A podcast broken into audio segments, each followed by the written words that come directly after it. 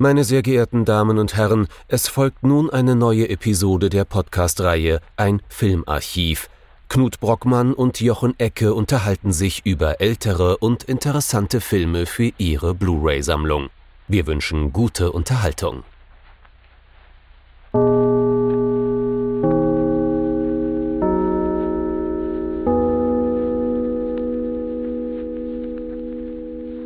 Hallo Knut. Hallo Jochen und hallo liebe Zuhörerinnen und Zuhörer zu einem fast spukigen Filmarchiv. Noch nicht ganz, denn wir haben zwar Horror Oktober, einen echten Hashtag, aber wir haben so einen Film, der zwischen Giallo und Horror so ein wenig changiert. Oszilliert. Ja, sehr oszilliert. Ähm, und Bitte das oszillieren Sie der Regisseur ja gerade für diese Unterbereiche äh, Terror, Splatter und Co. ja berühmt geworden ist.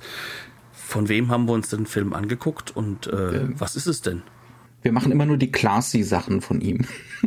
Aus Versehen. Nicht das mit Gedärm und so. Wir haben was von Lucio Fulci geguckt und zwar die sieben schwarzen Noten.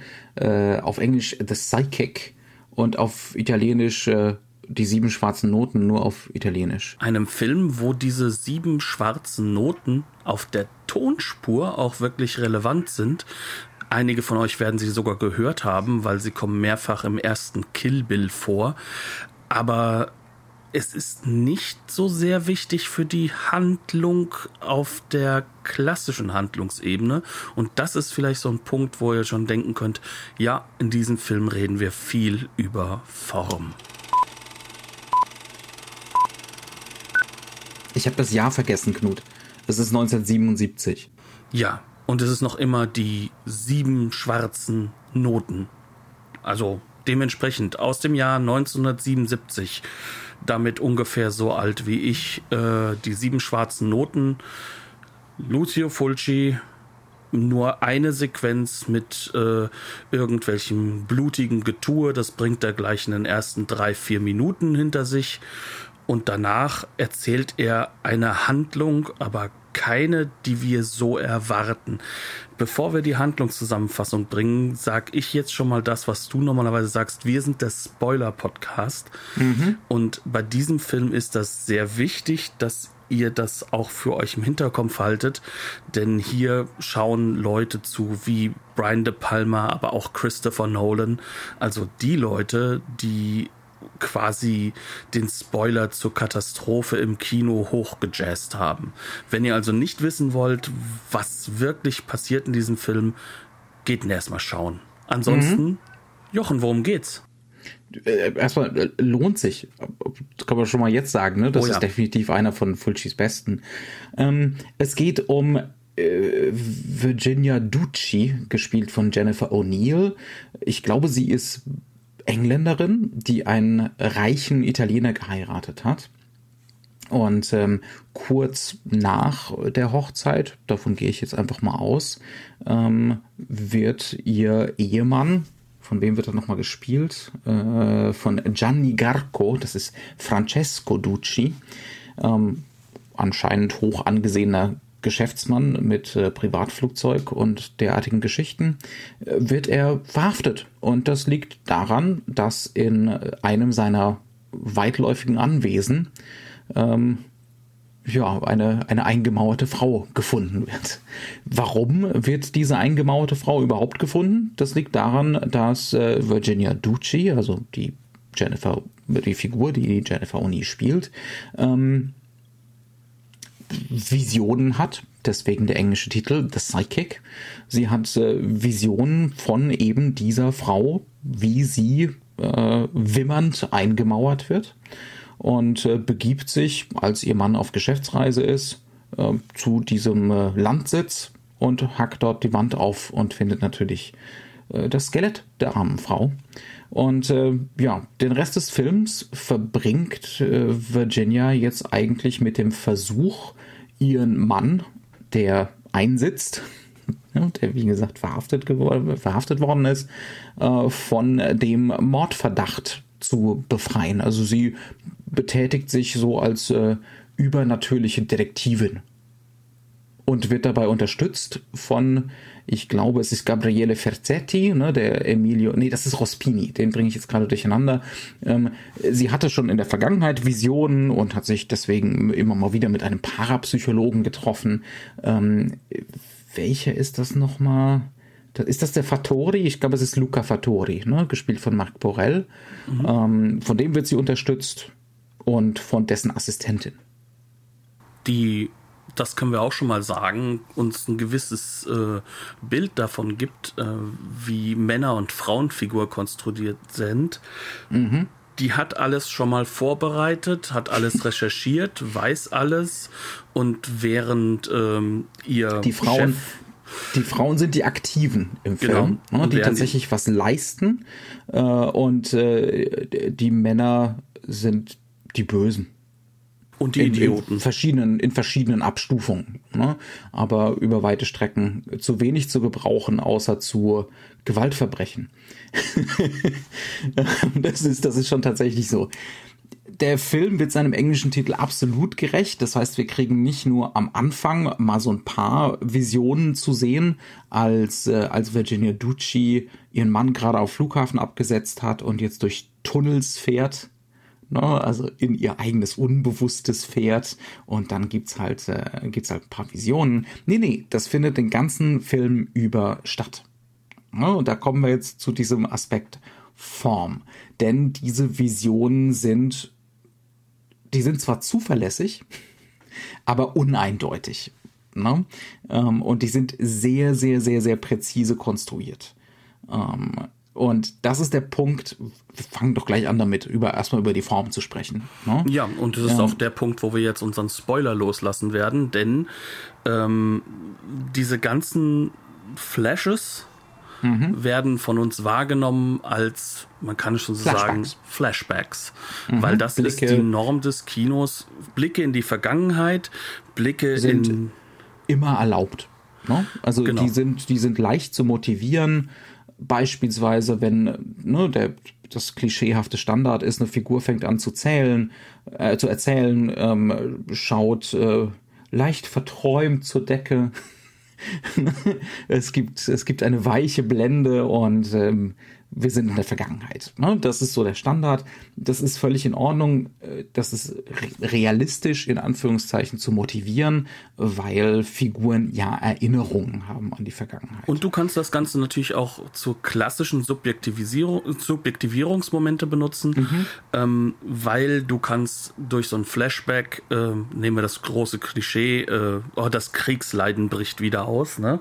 Mhm. Also sozusagen, du kannst damit auch darstellen, was kommt der Figur jetzt ins Gehirn? Was vergleicht mhm. diese Figur jetzt mit, äh, mit, mit, dem, der Gegenwart? Mit der Gegenwart? Mhm. Und äh, der Film bereitet uns auch ganz garstig darauf vor, dass wir es hier mit Flashbacks zu tun haben. Denn mhm. wie lernen wir diese Geschichte kennen? Wir lernen sie dadurch kennen, dass in der Anfangssequenz die Mutter von Virginia in England äh, sich umbringt. Und zwar springt sie von einer Klippe und dort haben wir dann The halt White auch Cliffs of Dover, um genau, genau zu sein. Ähm, Und da haben wir dann halt auch diese ganz klassische Methodik äh, des Fulci. Er geht in die Nahaufnahme und zeigt, wie das Gesicht so an den Klippen entlang reißt. Ne?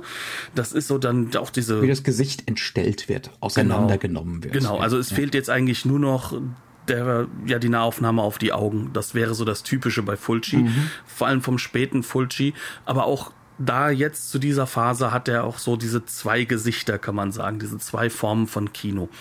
Und wir es, werden. Es fallen generell viele Leute von irgendwelchen Klippen oder Bergen schon bei den, äh, bei ihm, ne? Bei, bei ja. Don't Torture a Duckling hatten wir das auch so als ein zentrales. Oder von Dächern Moment, bei, ne? äh, äh, äh, wie heißt er nochmal, Lizard Skin irgendwas. Ich, mhm. also bei seinen Jallos fallen sie immer. ähm, aber das wichtig ist, was macht also, er da? Ich darf ganz kurz. Er etabliert. Ja, mach du ruhig. Ja, ich möchte so ganz kurz äh, noch zu Ende bringen, weil der Gedanke ist wichtig. Was macht er da? Er cuttet dann zur Tochter noch als Kind, wie sie in Rom unterwegs ist und wie sie deutlich aufschreit und mitbekommt, dass ihre Mutter tot ist. Das heißt also, wir haben eine zeitliche Zusammenhänglichkeit. Mhm. Sterben, Flashback mhm. sozusagen. Uns wird klar gemacht, das hat das Kind jetzt miterlebt. Das, das passiert maximal gleichzeitig. Ne? Das ist das Maximum, genau. was drin ist. Ähm, aber eigentlich geht es darum, das ist gerade eben passiert. Ne? Und wir kriegen jetzt den Effekt zu sehen auf das Kind. Und wir nehmen das natürlich als Zuschauer, das ist das perfide dran, gleich mit als äh, Gebrauchsanweisung für den Film. Und ne, als wenn zeitliche sie, Konstruktion, genau. genau. Ja, wenn sie Visionen hat, dann sind das entweder gleichzeitige äh, Ereignisse oder es sind vergangene Ereignisse. Das perfide ist allerdings die Vision, die sie dann später als Erwachsene im Verlauf des Films hat. Das sind Flashbacks und Flashforwards, also eigentlich, Blicke in die Zukunft. Hm? Um genau zu sein, eigentlich sind es sogar nur Flashforwards mhm. und es ist eigentlich ja, wie soll ich es ausdrücken, dass eine Leiche gefunden wird an der Stelle, wo jemand eingemauert wird. Ist eigentlich ist, ein Zufall. Ist ein Zufall. Das ist, ja. ähm, weil der Mörder das schon mal gemacht hat. Aber mhm. wir haben das Gefühl, jetzt wird die Geschichte erzählt, warum ist diese Person, die wir jetzt finden, ermordet worden, weil es muss ja ein Flashback sein. Das ist natürlich gemein, denn die Gebrauchsanleitung, die auch, der Film bietet, die ist ja auch da. Ja. Nämlich eigentlich sollten wir uns dessen bewusst sein, es muss ja mit ihr zu tun haben, mit ihr persönlich. Da mhm. muss eine Verbindung sein. Und die ist bei der Leiche, die wir finden, nicht da. Das heißt also, der Film ist auf der einen Seite perfide, aber sehr ehrlich. Mhm. Und das ja, ist ja. das, worum Du kannst es jederzeit merken. Ne? Du kannst es eigentlich jederzeit merken. Es ist nur so clever gemacht, dass du es, es dauert eine geraume Weile. Bist du zumindest das. Also, dass man, Spoiler-Podcast, es ist natürlich ihr Ehemann. der Mörder ist, ist der Ehemann. Ne? Ähm, dass der Ehemann es ist, das kann man ahnen, das kann man nicht hundertprozentig wissen von Anfang an. Dass es Flash-Forwards sind, könnte man merken an verschiedenen Sachen. Da gehen wir gleich drauf ein. Ich wollte noch kurz was zu dieser Einfang Eingangssequenz sagen. Die Funktion von dieser Gewalt, die natürlich was Exploitatives hat, ne, ähm, die, das fügt sich trotzdem relativ homogen in diesen Film ein, der sonst ziemlich äh, ziemlich classy ist, ne, der ziemlich einen macht auf äh, erwachsenen Thriller-Kino ohne sonst fast frei von exploitativen Elementen. Ähm, und zwar etabliert der Film natürlich diese Gefahr für den weiblichen Körper. Ne? Also das ist, das ist das Zentrale von dieser Sequenz. Also es sind so die Stakes sozusagen. Ne? Ähm, das, was potenziell unsere Protagonistin erwartet und äh, das, was mit der Eingemauerten passiert ist. Ne? Darum, darum geht es letzten Endes. Ähm, ja, jetzt kommen wir mal zu diesem formalen Aspekt zurück. Also wir wissen nicht von Anfang an, dass es Flash-Forwards sind. Wir könnten es aber merken. Woran, woran liegt das? Darüber müssen wir uns ein bisschen unterhalten. Ich denke, das Hauptsächliche ist hier das Thema Farbe. Das Far mhm. Farbthema ist etwas, was sich total durch den Film zieht. Ähm, er arbeitet gerne mit klaren Farben an ganz gewissen Punkten, wo du hingucken sollst. Und die eine klare Farbe ist rot. Und zwar ist es so, wir haben am Anfang äh, dieser Flashback-Forward-Sequenz sehen wir ähm, eine Lampe mit einem ja, die, die halt eben rot leuchtet durch den, dadurch, dass das, äh, ja, es ist eine normale Lampe, aber es ist so ein roter Schirm, ne? Und dieses Rot nehmen wir als das Wichtigste wahr. In mhm. Wirklichkeit sind wir in einem Raum mit weißer Wand und einer roten Lampe. Und dann wird das vermengt mit anderen. Also im Flash Forward eben nicht, ne? Doch, am Anfang ja schon. Im, am, am, ja, stimmt. Genau. Ja, jetzt komme ich selber durcheinander. Ja, ja. Aber dann wird das vermischt mit anderen Nahaufnahmen von, mhm. man kann schon sagen, sehr ähnlichen, ähm, ja, äh, Möbeln, die halt was Herrschaftliches haben, großbürgerlich, ja. Mhm. Aber da ist die Wand im Hintergrund rot. Das mhm. heißt, wir könnten mitbekommen, wir haben es hier mit zwei verschiedenen Räumen zu tun, aber der Film schafft es, dass wir wirklich das, was wir wahrnehmen, ist die Farbe rot mhm. und die Details. Und mhm. diese Details sind, da wird jemand in, in einer Wand eingemauert, da ist äh, eine umgefallene Büste, da ist ähm, ein, eine Zigarette, eine Zigarette, eine Großaufnahme von der Zigarette Großaufnahme. Im, im Aschenbecher, ja. Genau. Und wir werden das räumlich auf einen Raum reduzieren. Mhm. Weil wir auch keine Establishing Shots bekommen. Clever. Genau, genau ne? Ja. Aber. Das wollte ich gerade hinzufügen. Ne? Genau. Es hat natürlich auch was mit, äh, äh, mit Montage. Ne? Es ist keine, es ist kein Continuity Editing, sondern es ist Montage in diesem Moment. Und äh, es sind größtenteils Detailaufnahmen. Genau, weil wir haben, auch das ist das Gemeine, das sind Erinnerungsbilder klassischer Art und Weise. Sprich, das sind Einzelbilder, die montiert werden zu einer Erinnerungskonstruktion. Klassische Flash, äh, äh, äh, tut mir leid, im Hintergrund heult gerade der Hund, der geht spazieren, der heult das Rudel zusammen und ich komme nicht dazu.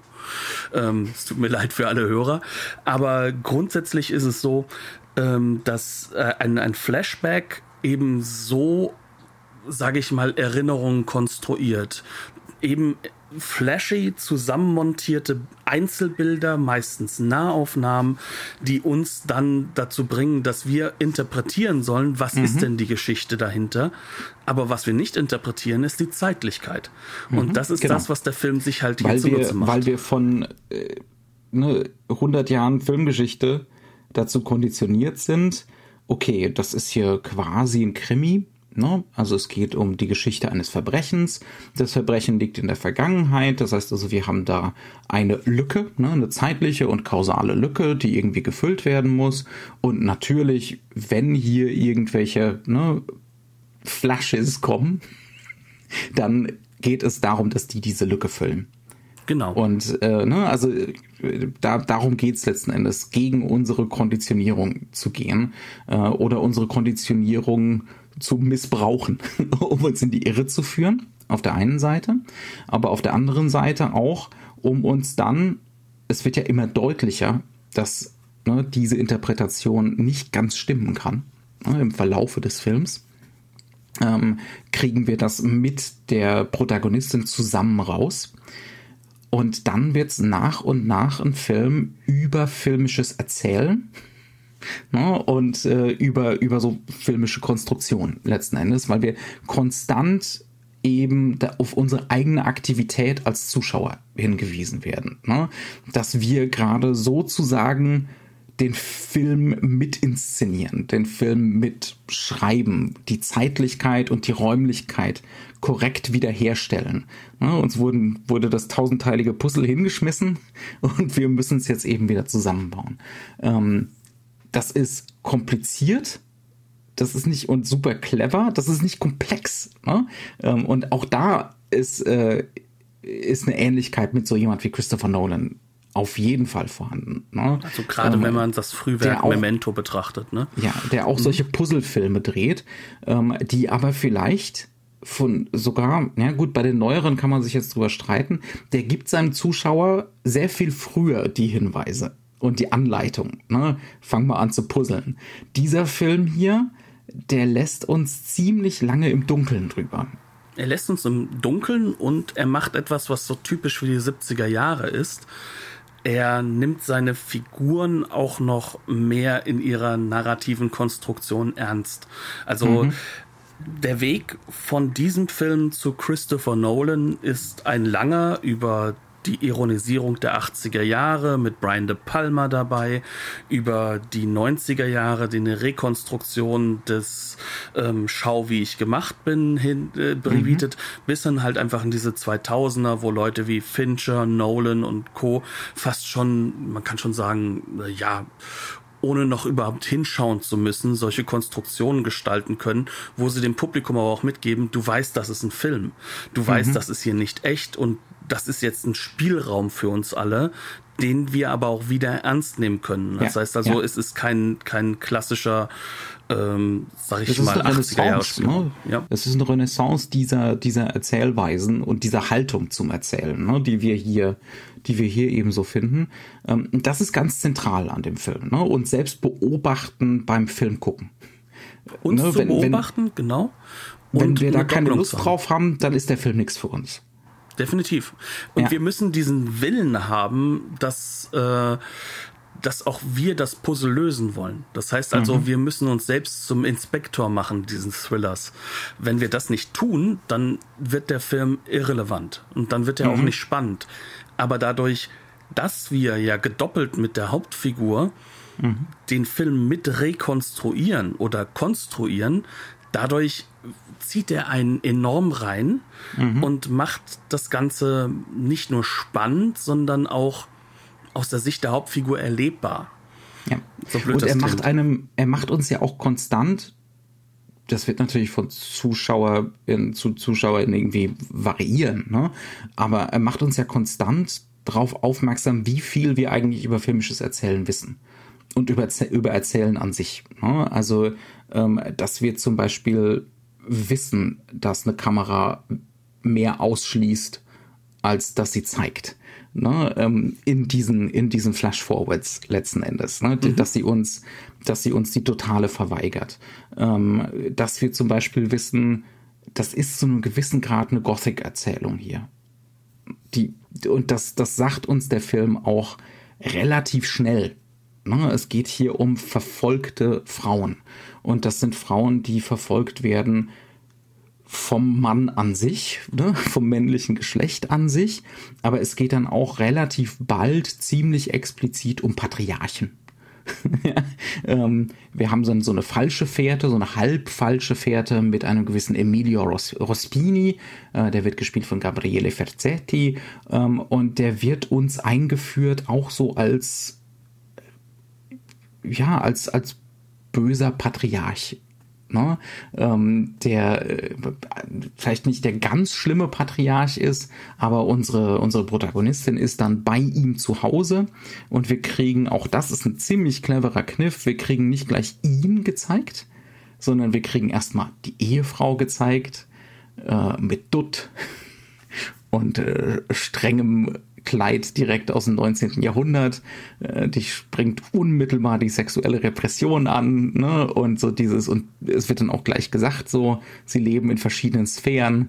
Er hat mal so eine, so eine Reiterkarriere versucht und solche Geschichten, ne? Da wollte sie offensichtlich nichts mit zu tun haben. Man, man lebt an, nebeneinander her. Das wird sofort äh, vermittelt. Und im Nebenraum guckt, guckt die Jennifer O'Neill auch mal kurz so durch die Tür, durch den Türrahmen und da ist die Tochter und muss Geige üben. Setzt kurz ab, macht uff und spielt weiter. ja, und damit ist sofort ne, dieses, diese spezielle Sorte von Patriarchat so etabliert. Ne? Ähm, und wenn er dann kommt, er muss eigentlich gar nicht mehr kommen.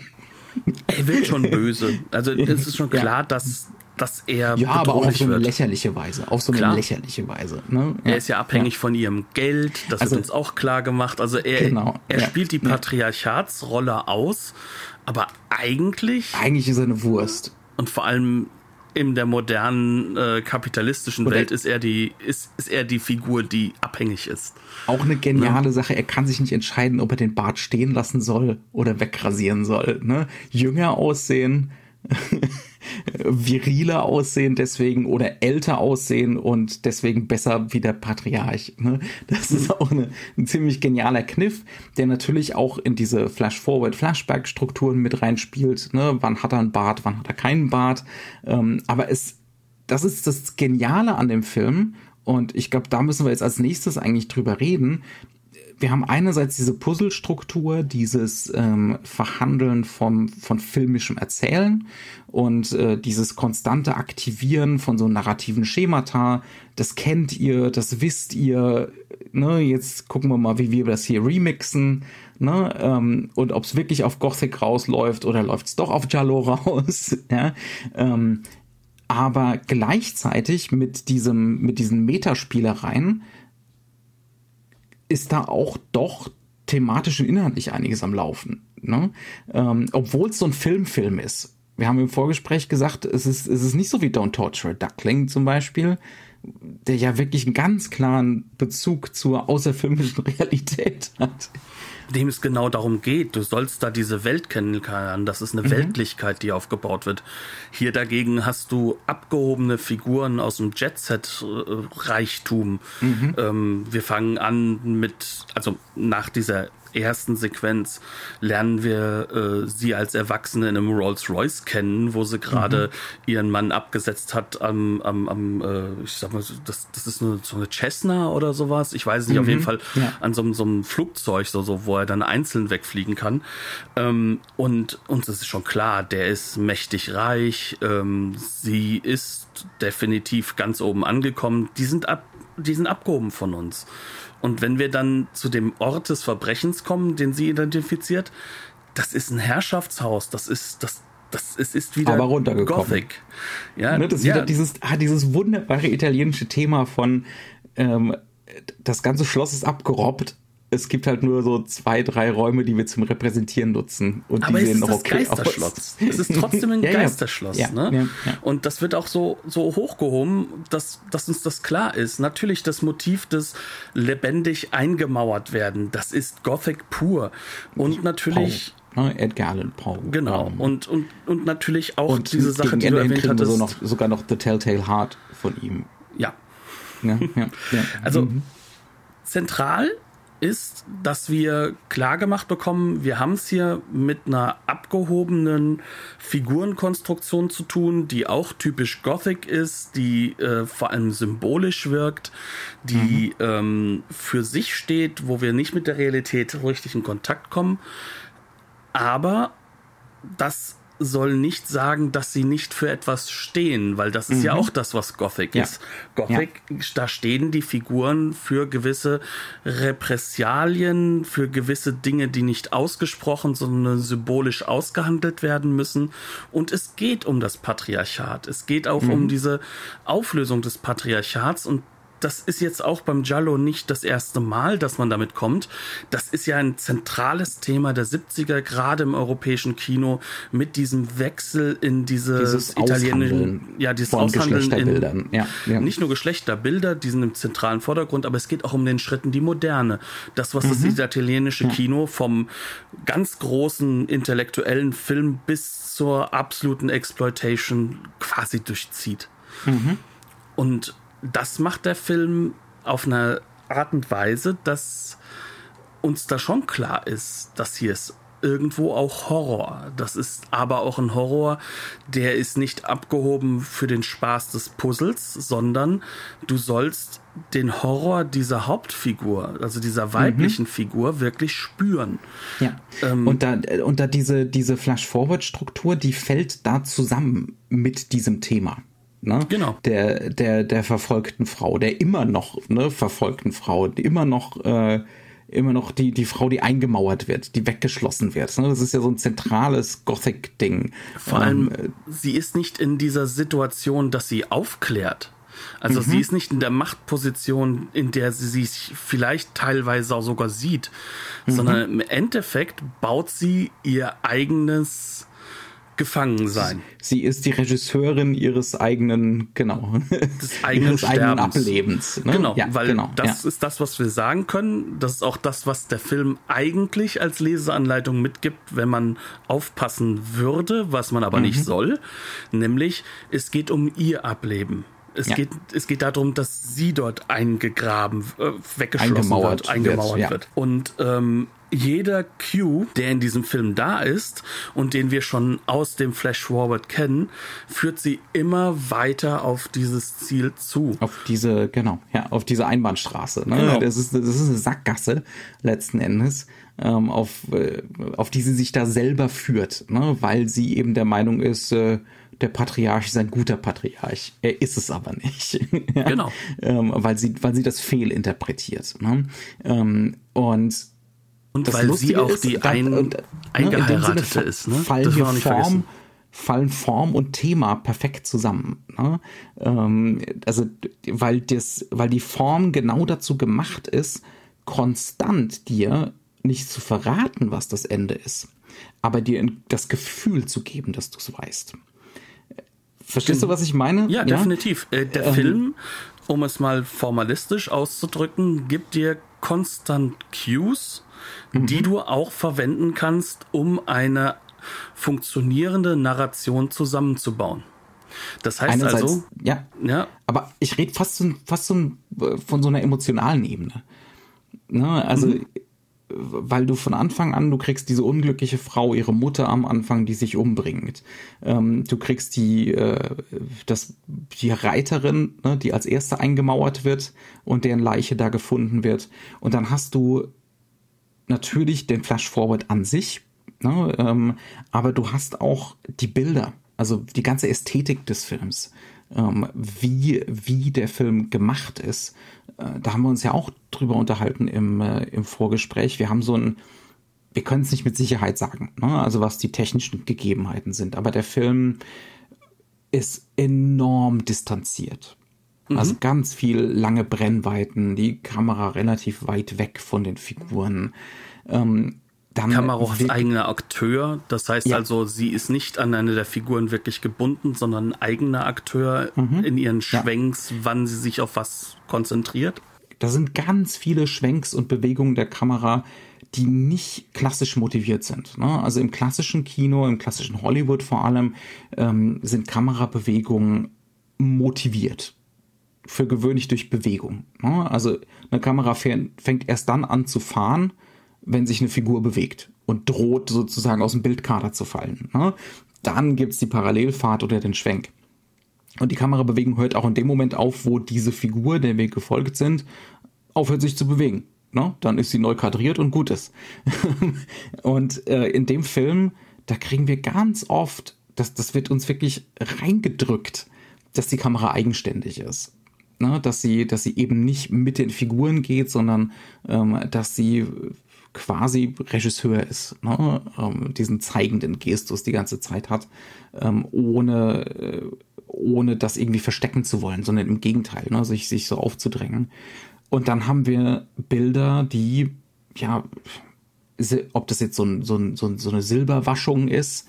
Also es gibt so äh, Filmtechniken, wo äh, durch bestimmte Waschungsprozesse äh, Teile des Films abgetragen werden, quasi so weggeätzt werden. Ne? Also um, um ein Beispiel zu geben, wo man das hundertprozentig sieht, eine komplette Silberabwaschung äh, ist zum Beispiel bei den früheren Filmen von David Fincher. Das hast du bei mhm. Fight Club. Das Als er noch auf Film gedreht hat. Ne? Genau, ja, und das hast ja. du ganz, ganz extrem bei ähm, äh, na, wie heißt er, bei, bei Seven. Also das heißt, das führt dann so weit, dass du nur noch ganz wenige Farben hast, die in den Vordergrund kommen.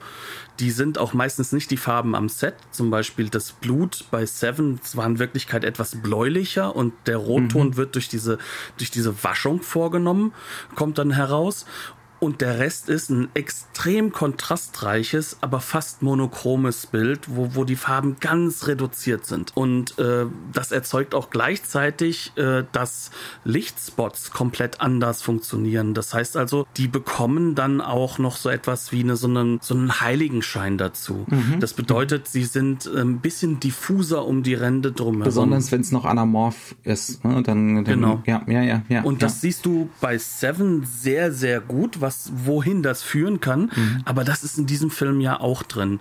Das ist nuancierter, aber wenn man so ein bisschen das Licht betrachtet, das wird weicher. Das wird nie ja. ganz fest.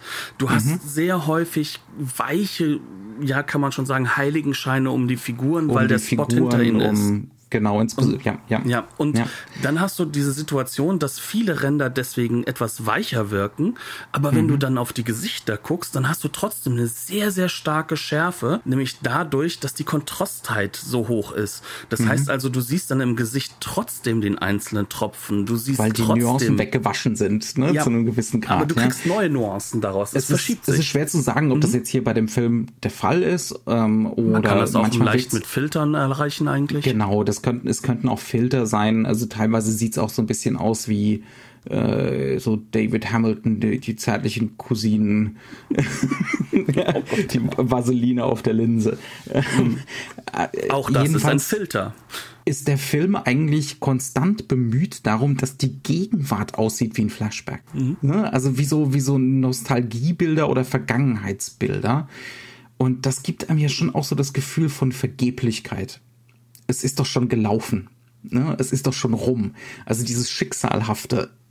Auch das hat mit wird, Gothic nichts zu tun. Nein, nein, wird, nein. Wird enorm transportiert durch diese mhm. Ästhetik. Ne? Ähm, die haben wir ja in den 70er Jahren immer wieder. Also auch sowas wie ähm, na, Polanski, Neo-Noir, äh, Chinatown zum mhm. Beispiel. Oder auch bei De Palma, äh, Obsession sieht, oh ja. Sieht, sieht sehr, sehr ähnlich aus wie der hier. Ne? Ähm, da sind enorm, die sind ja aus derselben Zeit. Ist das nicht auch 77, 78 Obsession? Ich glaube, so um den Dreh. Ne? Müsste sein, ähm, aber du kannst auch Richtung Coppola gucken. Du kannst auch ja. Richtung Dialog gucken in manchen Sequenzen. Ja. Also wir haben hier nicht nur so einen Puzzlefilm, sondern wir haben auch so einen Film, ähm, der uns die ganze Zeit durch dieses ungewöhnliche Mittel des Flash-Forwards und eigentlich durch seine gesamten ästhetischen Mittel so eine Unausweichlichkeit, so eine Schicksalshaftigkeit ne, vermitteln will. Ähm, es gibt eigentlich kein Entkommen für Virginia Ducci. Das mhm. ist so das, was unterschwellig die ganze Zeit da ist. Man weiß nicht so genau warum. Warum wir jetzt äh, von, äh, von dieser Schicksalshaftigkeit ausgehen sollen, ähm, bis zum Schluss. Da wissen wir es natürlich. Genau. ähm, ja. Auch weil uns diese Konstruktion der Figuren dann ja immer klarer wird. Also gerade wenn wir den Film geguckt haben. Ne? Also nimm dir zum Beispiel das Beispiel von ähm, ja, Rospini. Mhm. Rospini ist uns in der wahrscheinlich wichtigsten Verfolgungssequenz, der, die auch natürlich in der Kirche endet, in einer alten, also, kaputten Kirche. Mal ganz generell, du redest ja jetzt eigentlich schon vom Showdown, ne? Genau. Ähm, Aber selbst ähm, da denken wir noch. Ist, das sind 20 Minuten, das ist irrsinnig gut gemacht. Das ist fantastisch. Also wollte ich jetzt nur mal so ja, nebenbei gesagt. Hast ja auch recht. Ja. Mhm. Ähm, aber das Wichtige für mich ist jetzt hier an dieser Figur Rospini, der verfolgt sie. Und wir mhm. denken noch immer durch den Flash Forward, weil wir es auch sein Gesicht sehen, das müsste der Killer sein. Das Problem ist, wir sehen eine andere Nahaufnahme, dass er ähm, sozusagen am, am Hinken sein müsste. Ne? Das heißt mhm. also, wir gehen jetzt schon davon aus, es ist für sie jetzt tödlich, es kann tödlich sein und er verfolgt sie. Ja, aber warum macht er das? Warum will er sie aus dem Weg räumen? Und der ist bedrohlich. Mhm. Wir erfahren fünf, sechs Minuten später, dass er gar nicht der Killer ist. Dann mhm. haben wir die große Auflösung. Aber bis zu dem Zeitpunkt, ja, warum ruft er nicht? Warum sagt er nicht äh, irgendwas? Hier, ich, ich will hier niemanden umbringen, das ist was, äh, sie, sie denken da was Falsches oder sonst irgendwie. Nein, er verfolgt sie so, als ob er Mike Myers wäre. Ja, also mhm. wir haben am Ende das Gefühl, er muss sterben oder sie muss sterben. Es gibt da keine andere Tür, Option. Da wird an Türen gerüttelt zum Beispiel. Es wird ne? an Türen gerüttelt, es wird äh, selbst äh, in die höchsten Höhen verfolgt. Äh, zum Schafott? Ja. Das ist ein Schafott. Das ist ein Schafott. Ja. Also da, ne, da werden, da werden aus so realistischen Kulissen. Wir sind in einer offensichtlich in einer Kirche, die gerade, die gerade renoviert wird, ne? Mhm. Ähm, und da ist ein Gerüst aufgebaut. Ähm, aber dadurch, wie das Ganze inszeniert wird, ist das eine Hinrichtung. Also sie flüchtet sich zum Schluss da auf dieses Schafott hoch. Und dann kommt eben der Henker. Das ist so die Assoziation, die wir die ganze Zeit so haben sollen. Oder also so habe ich das, so habe ich das Definitiv. mitgenommen. Ne? Definitiv. Da sind wir auch wieder bei diesem dieses konstante Thema, was hier am Laufen ist. Das ist eine Frau, die ist zum Tode verurteilt. Von Und Anfang an, von Sekunde eins Mann des Films an. Es mhm. muss ein Mann ja. sein. Die Männer ja. sind diejenigen, die immer nur falsche Entscheidungen treffen und die immer nur, ja, sag ich mal, Fehler machen oder halt einfach in sich patriarchale Mörderfiguren sind. Mhm. Das heißt also, jeder Patriarcha, Patriarch in diesem Film ist negativ besetzt. Also es gibt es gibt keine positive Männerfigur. Und mhm. das ist auch der Unterschied zum klassischen Noch nicht mal der Gothic. Parapsychologe, der ja so der, der potenzielle Love Interest ist, da wird ja von Anfang an gesagt, ja, er hat sich eigentlich nur mit ihr beschäftigt, ne, weil mhm. er mit ihr in die Kiste wollte. Und als sie dann geheiratet hat, äh, hat er sie fallen lassen wie eine heiße Kartoffel. Ne? Genau. Und der funktioniert also, nicht ohne seine Assistentin. Auch das ist ja mhm. relativ klar gemacht. Und ja. wenn sie gegen Ende nicht mit auf die äh, Rettungstour kommt, da kann man sich schon fast denken, oh Gott, das geht schief. Ne? Ja. Also das Ganze der ganze Punkt ist, der Film baut eine Unausweichlichkeit auf, die aber diese zentrale Frauenfigur selbst konstruiert, mhm. weil sie sich aus diesen Männlichkeitskonstruktionen, aus diesem Patriarchat auch nicht befreien will mhm. irgendwo, sondern also sie erwartet kommt ja ihren zu keinem Zeitpunkt in Betracht, dass es ihr Mann gewesen sein könnte. Genau, obwohl mhm. er eine absolut äh, dekadente Schwester hat, obwohl ähm, von Anfang an klar ist, dass er durchaus äh, auch immer wieder mal fremd gehen würde, obwohl mhm. klar ist, dass er. Dass er so ein Blaubart ist, ne? Ja. Also, dass, dass so eine Blaubart-Geschichte am Laufen ist, weil er in dieses, in dieses äh, Landschloss da offensichtlich immer wieder, ne, ständig Frauen abgeschleppt hat. Ja. Genau. Und äh, vor allem wird uns relativ schnell klar gemacht, dass sie da eigentlich nicht hingehört und mhm. dass dieses Einheiraten im Endeffekt sich, ja, das ist schon eine Falle. Also sie mhm. hat keinen Sprung nach oben gemacht, wie das jetzt, sag ich mal, im 19. Jahrhundert noch normal gewesen wäre, als Frau aus dem unteren Stand nach oben zu mhm. kommen, sondern sie hat sich als moderne Frau in ein absolutes ja, in die Ecke gedrängt. Und das kann nur mit dem Tod enden. Mhm. Und das ist, ähm, so blöd das klingt, gerade von kann Fuji. man nur einen Ita Italienisch, Italiener heiraten, einen Katholiken? ich glaube nicht, dass das die Grundidee ist. Nee, äh, ich glaube aber, ja. dass äh, Fulci durchaus hier einen Film gemacht hat, obwohl er ja nur, nur von Männern geschrieben ist, mhm. ähm, der sich dessen sehr bewusst ist, wie kaputt die Männlichkeitsbilder der Zeit sind. Ja, und ja. das als typischer Exploitation-Regisseur. Mhm. Aber auch da, Exploitation war bei ihm auch immer Politik. Also er war ja. immer ein politischer Regisseur und ich finde, das findest du hier besonders gut raus. Unglaublich. Also es ist auch, ich habe es jetzt ja schon mal erwähnt, aber wir sollten es vielleicht noch mal unterstreichen. Ähm, der Film sexualisiert Jennifer O'Neill null. Gar nicht. Also sie ist eine schöne Oder? Frau, aber eine Natürlich, schöne angezogene ja. Frau, wie ja. man sie auf der Straße halt auch treffen würde, wo man sagen würde, ja, das ist eine schöne Frau, ähm, aber man nimmt sie vor allem als Menschen wahr.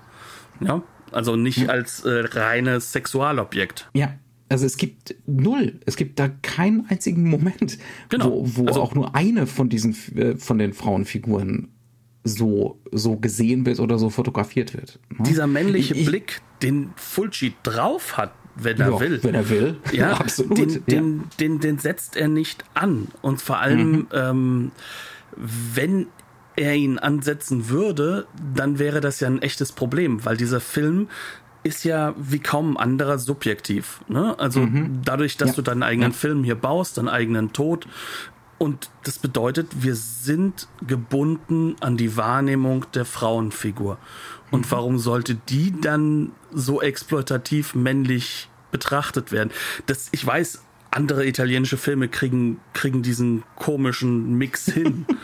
Ja, die, die bauen halt diese Widersprüche auf. Ne? Also genau. man könnte jetzt natürlich auch sagen, so wäre es nicht interessanter mit den Widersprüchen. Ne? Ähm, ja, dann hättest du gar keine nicht. Zeit, dich wirklich in die politische Dimension dieses Puzzlespiels hineinzudenken. Mhm. Mhm. Und das ist da. Also das ist auch nicht so, ja. also das klingt jetzt so, als ob wir jetzt hier äh, den, den Film im Kunstkino gesehen hätten und ähm, um uns herum nur Intellektuelle. Nee, Absolut nicht. Das ist Unterhaltungskino beim, pur. Beim ersten Mal gucken, nimm, also ich habe den Film wirklich so wahrgenommen, als das ist so ein Filmfilm. Ja. Ne? Also ein Film über Filme. Äh, gibt einen guten Grund, warum Herr Tarantino da so drauf steht. Mhm. ja, ähm, aber er ist halt doch nochmal deutlich mehr. Und er ist auch wirklich sehr, sehr clever, wie hier eben äh, Form und Themen zusammenfallen. Also das ist wirklich enorm clever. Ja, also damit würde ja behaupten, dass ein Film Film weniger wäre. Ähm, der kann genauso konzipiert viel, sehr viel sein. Ja, natürlich. Aber ja. der Film führt dich ja auf diese Fährte und das das Thema ist ja, dass es dadurch so spannend wird, weil du ja immer wieder auf deine eigene, ähm, deine, deine eigenen Sichtweisen zurückgeworfen bist, weil du ja, um es mal mit, ähm, mit dem Neoformalismus zu sprechen, deine, deine, deine Hypothesen sind ja andauernd falsch. Ja. Aber, ja. aber du hast nie das Gefühl, dass du frustriert bist, weil dir der Film klar macht, ich will, dass du weißt, dass das falsch ist. Diese Frustration ist der Punkt. Ne? Genau. Ähm, und das ja, schafft ja. der Film so zu machen und so auch zu konstruieren, dass du ja. nie das Gefühl hast, okay, ich habe hier einen Fehler gemacht, sondern du hast das Gefühl, ah, so fühlt sich die Figur. Ach, mhm. deswegen ist das so. Und immer mehr spiegelst du dich mit der Figur und umso spannender wird der Film. Mhm. Das heißt also, du baust mehr emotionale Nähe trotz dieser Distanz auf. Und das ist das Interessante, das ist dieser Kniff. Weil und du bist emotional dran dran, aber nicht an der Figur, sondern an ihrem ja. emotionalen Status. Ja, und deswegen zündet dieses Finale auch nochmal ganz anders. Ne? Also das ist diese, wir haben diese Potboiler-Struktur, dass hier erstmal äh, der Ofen angeheizt werden muss und äh, es dauert halt eine Weile, bis das Wasser kocht. Aber dann haben wir, dann, dann sind wir, haben wir uns so sehr gemein gemacht mit dieser Virginia Ducci, dass dieses Finale ganz anders greifen kann. Weil, wenn wir ganz ehrlich sind, das Finale ist sind Fantasie, fantasievoll und äußerst präzise inszenierte Standardsequenzen. Das sind Standardszenen. Standards, die hier sehr, sehr gut erfüllt werden. Also aber die auch aufgeladen diese, sind. Ja, aber die sind irrsinnig aufgeladen. Ja, ja. Weil, weil sie uns jetzt ähm, das Versprechen einlösen, was wir vorher gedacht haben, dass wir es schon hätten. Nämlich, mhm. wir kriegen jetzt die Puzzlestücke, die zusammenfallen und gleichzeitig haben wir aber eine vollkommene Konzentration auf diese, auf diese, ja, actionreichen Sequenzen, auf diese Spannungssequenzen. Mhm. Nur wir wissen halt gleichzeitig, je mehr zusammenfällt, desto schlimmer wird es und, und desto trauriger wird es. Und das, auch das mhm. ist ein emotionalen Effekt, den man erstmal erzeugen muss. Und ich glaube, das kann das der Film ja auch nur deswegen. Auch da wieder, ne, auf so einer, auf der Metaebene ist das super clever, dass in dem Moment, wo diese Standards kommen, ne, die Verfolgungsjagd, die verfolgte Frau äh, in so einer Gothic-Umgebung, dass das dann zusammenfällt mit den Flash-Forwards, wo wir jetzt endgültig wissen, es sind Flash-Forwards. Ne? Also, dass so die Pflichterfüllung, die Genrepflichterfüllung zusammenfällt ähm, mit, mit dieser Schicksalhaftigkeit. das ist halt, ne, das ist, ja, also das ist enorm effektiv, auch heute noch. Ne? Also es ist ein Film, der sich, man kann ihn vielleicht ja, leicht, er, leichter erraten, weil man diese diese Twists and Turns halt heutzutage schon 500.000 Mal gesehen hat. Wir sind von Aber, Christopher Nolan schon vorbereitet heutzutage. wir, wir sind ausgiebig vorbereitet worden von, von De Palma und, und Nolan und hast du nicht gesehen. Ähm, aber das Emotionale, was so lange vorbereitet wurde, ne, das ist halt das, was den Film äh, dann, dann, dann nochmal so wirklich über diese Ziellinie hebt, ne, was ihn nochmal wesentlich größer werden lässt. Was ja auch das Spannende ist, also bei Christopher Nolan hast du ja genauso wie bei Brian De Palma häufig das Gefühl, dass diese Distanz deswegen auch bleibt, weil es ist ein Versuchsaufbau. Äh, mhm. Und bei Nolan mhm. ist das Spannende ja, und auch bei De Palma schon, dass du erst denkst, aha, die Figuren sind der Versuchsaufbau und irgendwann merkst du, nee, ich, das Publikum bin der Versuchsaufbau. Ja, ja, ja. Und das ist ja, mhm. das ist ja das, was, was ihn so, diese beiden auch so richtig brillant macht. Ähm, hier ist es noch so ein bisschen mehr in diesem Hitchcock-Sinne. Ähm, mhm. und, und ich finde, das darf man auch nicht vergessen, es ist jetzt keine Neuerfindung. Fulci bezieht sich ja auch auf das klassische Kino. Na klar. Und, und ähm, er macht das, ist auf jeden Fall auch eine ganz große Nummer hier. Ne? Ja, und ja. da hast du halt einfach so dieses zentrale Element, das Publikum ist bis zu einem gewissen Punkt ja auch schon vorbereitet und deswegen können wir das auch ganz gut für uns übernehmen, ähm, weil wir ja auch diese Vorbereitung haben. Aber das Spannende ist vielleicht, wir sind zwar in unseren Seherfahrungen auch hier, wie bei Nolan, mhm. ähm, Teil der, der Idee oder wie halt auch bei einem Psycho oder wie halt bei einem Rebecca oder sonst welchen Film von, von äh, Hitchcock, auch das Fenster zum Hof natürlich, ne? der Klassiker mhm. des Zusammenkonstruieren von Cues. Ja. Ja. Ähm, aber was der Film halt anders macht, ist, dass er uns trotzdem emotional an diese Figur durch diese Konstruktion bindet und uns sozusagen gemein macht mit der Figur. Also das, was Hitchcock vielleicht bei der Fenster zum Hof noch gemacht hat, ähm, macht er hier auf einer Ebene, die halt äh, ja, dadurch, dass wir uns dessen so extrem gewahr werden, was wir machen, mhm. das ist ja nicht das, was Hitchcock macht. Hitchcock möchte einfach nur, Hauptsache du sitzt da on edge of your seat, ne? Mhm. Ähm, dadurch werden wir Teil der, der Später dann nicht mehr. Also bei den wirklich so richtig, ne, also bei, bei Psycho oder so, da wirst du schon zurückgeworfen auf dein eigenes ja, mir geht es aber jetzt ja vor allem um sehen, ne? Fenster ja. zu Hof, weil, weil ja. da ist diese Doppelung der Figuren. Bei Psycho mhm. nimmst du uns einfach die Figur weg. Ne? Ja. Das ist ja nochmal eine ganz andere Nummer. Mhm. ähm, aber hat nichts mit diesem Film hier zu tun. Nur dieses Gewahrsein und dieses mit dem Publikum spielen, ähm, dass man das hier sozusagen wieder doppelt in die Figur, das finde ich halt hier einfach so enorm. Mhm. Mhm. Und auch andere Geschichten wie hier, wie hier äh, Bitplayer und Nebenfiguren plötzlich auftauchen und der Film tut so, als wären sie schon immer da gewesen. und man ist völlig verwirrt, wer ist das denn jetzt? Also er nimmt einem so Exposition weg. Ne? Mhm. Und dann wird man natürlich dazu gebracht, so die, ja, natürlich weiß ich, wer die Figur ist. Kenne ich. Ne? Also jetzt zum Beispiel die Assistentin. Mhm. Äh, die taucht ja auch so plötzlich auf, die Assistentin des, des Parapsychologen. Und wie gesagt, es ist halt so, als wäre sie schon immer da gewesen, genauso wie die Schwester, die Schwester von äh, äh von ihrem Mann. Ne? Ja, von Ducci, äh, die Gloria Ducci, du Evelyn Gloria Stewart. Ducci, Evelyn Stewart. Mhm. Plötzlich ist sie da und hockt und wieder da weg. und wieder weg. ja, aber ähm, wenn sie da sind, diese Figuren, dann füllen sie auch wirklich die Narration aus und ja, sind wirklich, ja. wirklich da.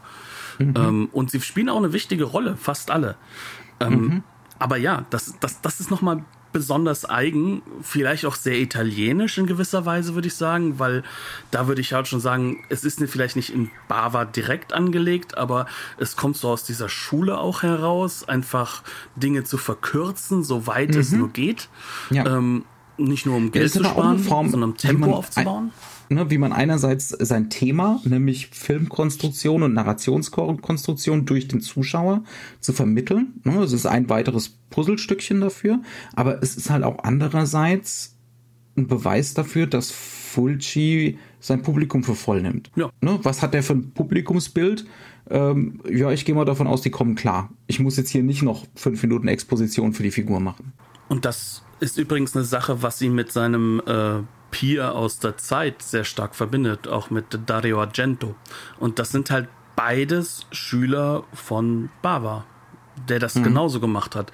Dieses, ich kann mein Publikum für voll nehmen, ich kann aber trotzdem radikales Genre machen und ich kann mich dann aber auch ähm, in gewisser Weise re reduzieren auf das, was mich interessiert.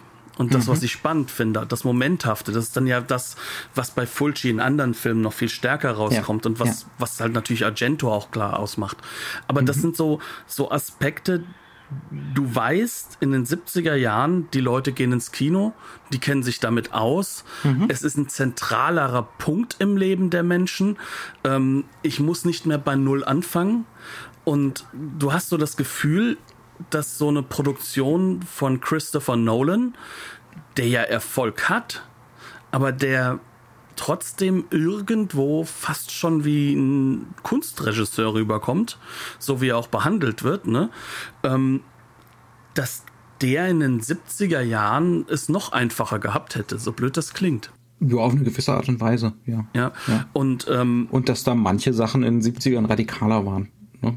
Und, ja, und, weil du es kannst. Weil sonst wäre es ja langweilig gewesen. Aber du hast ja heute einen ganz anderen medialen Kontext. Mhm. Ne? Du, du, du guckst ja fern, du hast ja sehr viel auch Videospiele und ähnliche Themen. Ähm, mhm. Und das ist jetzt gar nicht böse gemeint, aber wenn du natürlich so viele Formen miteinander verbindest, dann mhm. entsteht diese Videospiele, Verspielisierung von, von, von Genre-Kino, wie äh, die ganzen Marvel-Filme. Aber auf der anderen Seite hast du auch diese Situation, dass du einen Kino, das früher, sag ich mal, sich sehr viel erlauben konnte in Auslassungen, nicht mehr so häufig mit den Auslassungen belasten kannst, weil viele Regisseure dann doch nicht diesen Mega-Erfolg liefern können, mit dem dass sie wirklich sich auf das konzentrieren, was sie, ja, was sie an, das, an Form das Studio das aber auch durchgehen lässt. Ne? Also ja, weil das Geld ja reinkommt. Mhm. Aber so ein Christopher Nolan hat seine Risiken. Ein David Fincher gilt teilweise als Risikoregisseur. Ja, klar. Und äh, das wäre in den 70er Jahren nicht gewesen. Was aber damit zusammenhängt, die Leute wären halt auch ins Kino gegangen, wenn es sie überlastet hätte. Weil es halt die Möglichkeit war, abends was zu machen. Und das ist jetzt auch gar nicht böse gemeint. Ne? Das, das, das darf man nicht vergessen. Ähm, nur erklärt es vielleicht auch, dass Leute wie du und ich sich zwar mit dem modernen Kino auseinandersetzen, aber immer wieder beim alten Kino landen. Und gerade so in dieser Phase der ähm, 40er bis, sagen wir mal, frühe 80er Früher Jahre. hatte alles einen silbrigen Glanz und hatte Vaseline vor der Linse. Ey, Moment, jetzt, jetzt sagt David Fincher hier, ey, Moment. ja? nee, was ich meine damit ist, ähm, dass äh, das Kino aktuell immer weniger Abkürzungen nehmen kann, die dem Publikum gewahr sind und es kann weniger spielen mit hm. den Erwartungen des Publikums. Einfach auch, weil das Publikum ganz anderes Tempo gewöhnt ist, wann sie genau wissen, was jetzt passiert. Ne? Streaming-Service ermöglicht Abschalten. Langeweile als Setup mhm. für einen Film. Natürlich. Tarkovsky auch, hat keine auch in Chance. dem Film, auch in dem Film. Ja. Ähm, der, der braucht eine geraume Weile, bis er spannend wird. Ne? Ja, und diese Form findest du heute nicht mehr. Mhm. Gut mit diesen traurigen Worten haben wir doch den Horror-Oktober also gut begonnen. Mehr, gar nicht mehr ist ja auch, aber. Nein, gut. wir haben ja Christopher wir, wir, Nolan. Wir, wir bleiben jetzt mal bei, bei, bei, bei äh, Knuts Kulturpessimismus. Ähm, ja, wir haben außer dass sich viele Regisseure, die ich genannt habe, heute auch noch gucken. ne? Ja. Äh, wir haben die Blu-ray von Shameless gesehen. Das tolles, Label, das hatten wir bis jetzt noch gar nicht. Nee, tolles Label. Aber ja, ja. Super ja, Arbeit. Äh, ja, also die Disc ist prima. Ja. Kann man nicht motzen. Ja. Wieder mal aus England, ähm, nur zu empfehlen, wahnsinnig gutes Filmbild. Es ist in diesem Falle auf jeden Fall so ja. auf Arrow-Niveau. Ja, mhm. auf jeden Fall. Ne? Gut, ja. Ansonsten. Sehr empfehlenswert. Und äh, wir machen dann weiter mit Horror, Horror, Horror, Horror, Oktober. Genau.